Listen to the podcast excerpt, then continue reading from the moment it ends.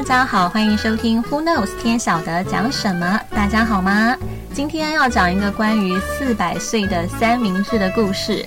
上回介绍的是超级邪恶的三明治，不知道听完有没有什么感想呢？还是只觉得饥肠辘辘呢？因为有人跟 Melody 建议晚上讲这个有点过分，听了会胖，所以今天特别在节目的一开始就跟各位提醒，今天的三明治很恐怖，晚上不要听诶，睡不着 Melody 可是不负责的哟。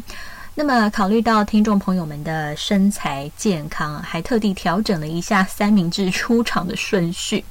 尤其在上回的 Francina，哎，到现在还不是很会念哦。这个号称来自葡萄牙的卡路里怪物的三明治，先来讲一个相较下比较健康的三明治。这款三明治也算是目前 Melody 吃过最多的。为什么呢？一会儿再跟大家娓娓道来。好，那。巴米，巴米是越南话，顾名思义是越南三明治。不好意思，发音可能不大标准哦，大家包容一下。那么越南面包的历史最早追溯到十七世纪，当时法国有很多传教士在越南要让当地人皈依天主教，遭到地方当局的骚扰。那法国作为他们的主权者，当然觉得有义务站出来保护这些传教士。恰巧当时法国跟中国刚好在第二次鸦片战争中啊，有一支法国舰队在附近跟中国交战，经过一番激烈的厮杀，痛宰了中国之后呢，法国的船舰就去攻打越南了。他们用了整整两年的时间攻下整个西贡，开始长达二十六年的殖民期。咦，怎么讲一讲变成历史频道了啊？居然讲起了殖民史。俗话说“梦不离焦，焦不离梦”，食物就是一个文化的指标嘛，可以透视一国的历史跟文化啊。好啦，Melody，不要再脱离今天的主题了，好吗？话说回来啊，在那个时候要从法国运送大量食物到越南是很困难的，于是法国就引进了农作物和牲畜啊，还有咖啡、牛奶跟冷肉，去维持他们日常的欧洲饮食。但是不知道为什么，很奇怪哦，小麦在当地就是种不起来，所以他们吃的面包就必须靠船运进来，而且小麦很贵，也只有法国人才买得起。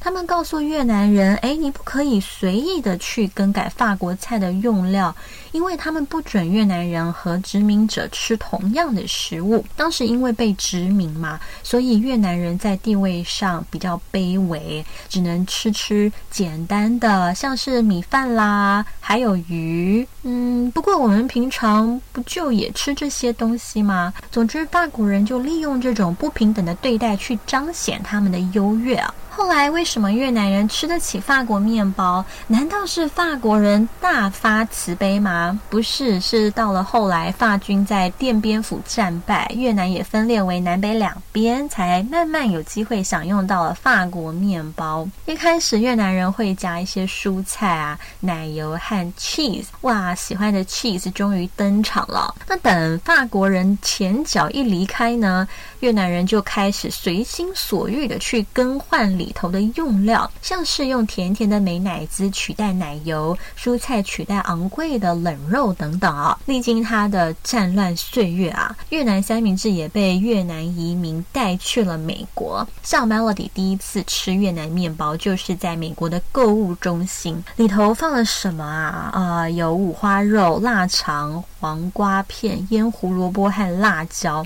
记得头一次吃，哇，被辣到。啊，很希望店家可以先告知一下，不晓得这么呛，吃的满头大汗。但是搭配着腌黄瓜跟胡萝卜，呈现出有层次的酸甜，也是回味无穷啦。应该就是那个时候开始培养吃辣的哦。后来又光顾了几回，另一个原因也是学生时期嘛，吃不起太贵的食物，偶尔就是麦当劳啊、越南面包充饥一下就好了。那十一条越南面包大约两块五美金，但是如果在越南买的话，只要一万越盾。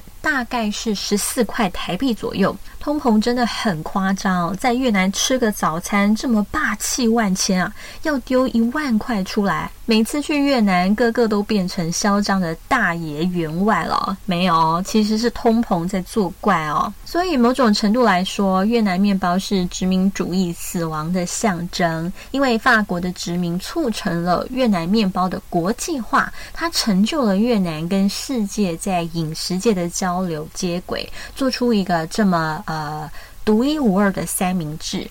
嗯。果然今天没有越讲越饿啊，反而有一种淡淡的惆怅。怎么说呢？大家对食物都很感兴趣，而且民以食为天嘛。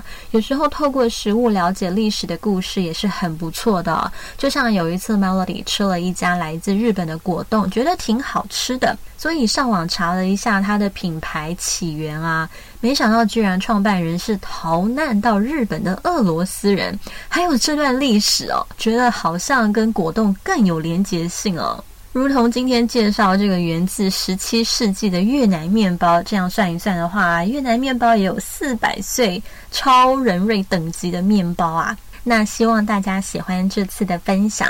今天 Who knows 天晓得讲什么，就为各位介绍到这。如果有想要特别了解的主题，也欢迎各位留言哦。拜拜。